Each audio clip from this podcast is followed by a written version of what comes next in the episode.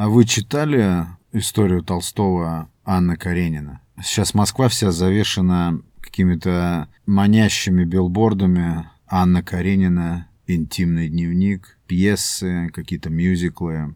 Я бы не обратил на это внимания, если бы я не был а, фанатом Толстого до мозга костей. И я вообще раньше думал, что ну, в школьные годы, что Анна Каренина — это какая-то унылая история, такая пыльная, история страданий некой женщины, какой-то Анны Карениной.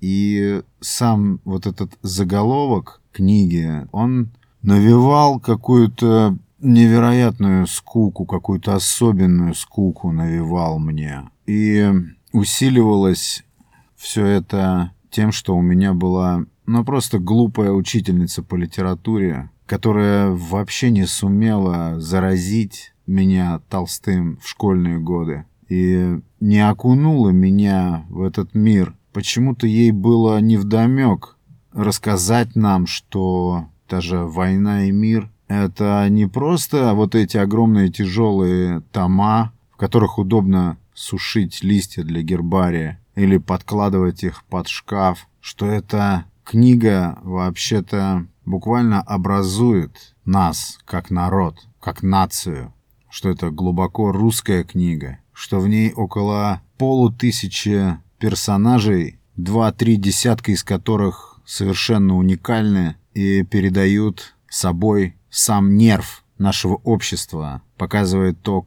какие мы или какими мы можем быть. А, например, в условиях надвигающейся военной угрозы. По Великой Отечественной войне такого произведения еще не существует.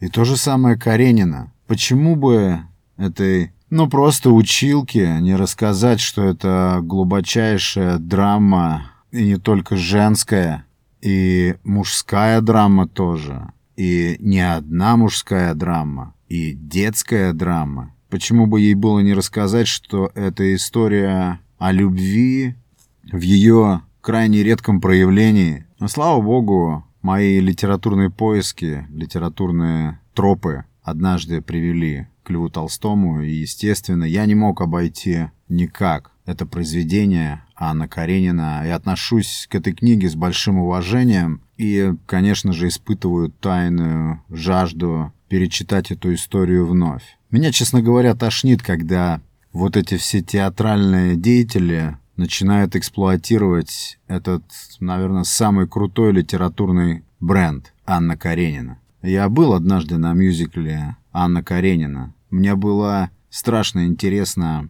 увидеть, как люди будут пропевать эту историю. На что будет наведен фокус, ведь как вообще это возможно вписать такую обширную историю, богатую персонажами, глубокими персонажами, яркими. Как вписать все это в полтора часа пение. Мне было дико интересно. Вообще всегда меня заморачивал вопрос, женское ли это произведение или и женское, и мужское. Название книги посвящено женщине и вроде бы и адресуется женщинам. Но пришел я к выводу, что это вообще не так. Пол читателя Анны Карениной совершенно не важен. Это интересно всем.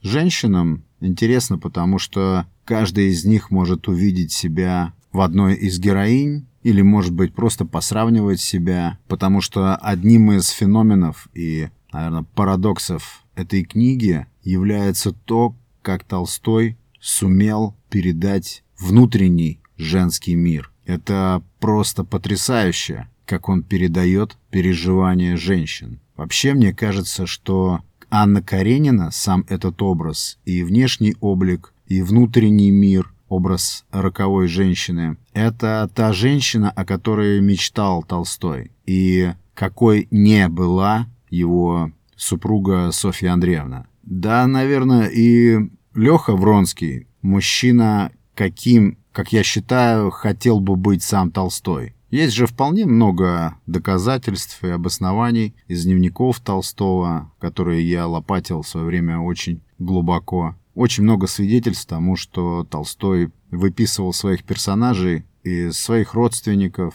знакомых. И вот, как мне кажется, Каренина — это некий женский идеал Толстого. И мне всегда были интересны реакции женщин и мнения женщин, девушек о том, кто такая Анна Каренина. И я для себя всегда подразделял, ну так, конечно же, гипотетически, весь женский пол на две большие категории. Одна из которых не хотела бы испытать судьбы Анны Карениной ни в коем случае ввиду трагичности, ввиду глубины драмы и степени боли от крушения надежд. И другая группа, другая часть, это та, которая в тайне, в душе испытывает зависть к судьбе Карениной. Возможно, зависть к ее способности так любить, любить убийственно. Это не та спокойная и такая аккуратная любовь, которую мы часто встречаем в романах. Это любовь, которая обладает стихийной непредсказуемостью, любовь какой-то дикой разрушительной силы,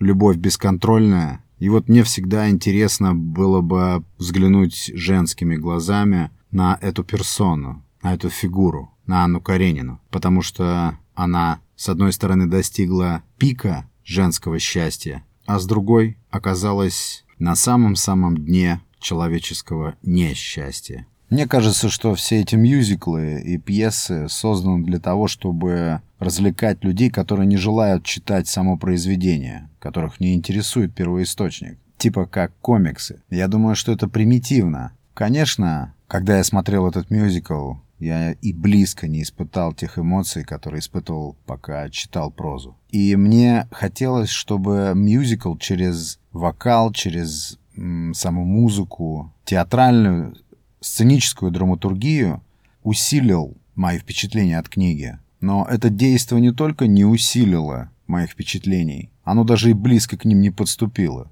Это просто совершенно другой жанр. Это вообще не о том. И невозможно представить, ну, можно на самом деле представить, что сказал бы сам Элен о таком мюзикле. Я думаю, что он сказал бы, что это чушь собачья. Точно так же, как и любая экранизация этой книги.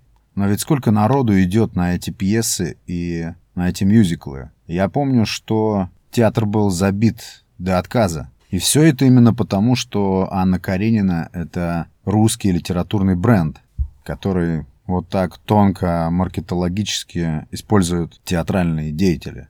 Я считаю, что феномен Анны Карениной, я говорю, естественно, не о мюзикле, а о самой книге, заключается в том, что есть женщины, которые которые влюбляют в себя все вокруг. Анну Каренину любили все. Любовь всех вокруг — это был крест Карениной. Моя любимая сцена в этой книге — это момент встречи на перроне Анны Карениной и Алексея Вронского. Это была вторая их встреча, и было это на пути из Москвы в Петербург. Меня очень впечатлил этот страшный сон, эти страшные видения, которые предшествовали встрече Карениной с ее судьбой. Это, кстати, достойно хоррора, потому что кровь стынет, когда читаешь эти строки, где Толстой передает вот эти мистические ощущения полусна, полуяви, в которых сквозит то ли предостережение Анны от того, что ее ждет, или предупреждение о том, что произойдет событие, после которого жизнь уже не будет прежней, и ты действительно испытываешь вот эти жуткие криповые чувства, когда описывается этот кошмарный сон Карениной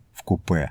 И потом эта встреча. Все, как обычно, происходит случайно, нелепо, непредсказуемо. Любовь заражает их. Это и сладко, и страшно. И с одной стороны, вроде бы все стихийно и непредсказуемо, а с другой стороны, явление, которое буквально сплавляет двух людей друг с другом, вроде бы как совокупность предшествующих этому ожиданий, которые просто слились в одном временном пункте воедино, потому что Каренина и осточертела жизнь, которую она ведет. Наверное, она была в режиме поиска. Наверное, вся эта удушливость ее, очевидно, неудачного, тухлого брака подталкивала ее быть готовой к такой встрече, к такому обновлению, к такому вторжению в ее жизнь шквала чувств, и во что потом она превращается. Именно не в кого, а во что. Как она перевоплощается. Хотя иногда кажется, такого в реальной жизни существовать не может. Хотя и может. Все это превращается в безумие.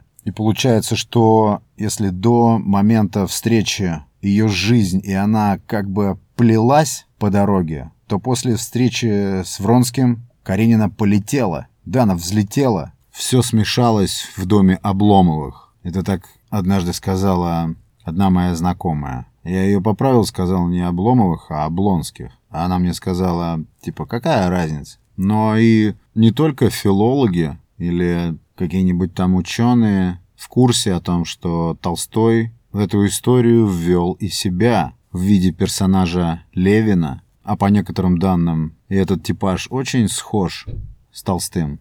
Вообще, это книжка, которую надо перечитывать и перечитывать периодически. И в разных возрастах, при разном опыте, ты будешь видеть в этой книжке разное. Это не женская и не мужская история. Это история для всех. Я не очень люблю громкие слова, типа мировая классика и прочее. Это на самом деле просто история. Это плод воображения, экстремально богатого воображения, которое просто передает нам, как оно бывает. Что нечто обновляющее, наполняющее твою жизнь счастьем и острыми, высочайшими ощущениями, может ворваться в твою жизнь в любой момент, невзирая на твою готовность к этому. Но и это же может полностью разрушить твою жизнь. Те, кто создают эти пьесы, эти спектакли, хватаются за Каренину ввиду отсутствия у самих у них каких-то оригинальных идей. Поэтому они цепляются за эту громаду.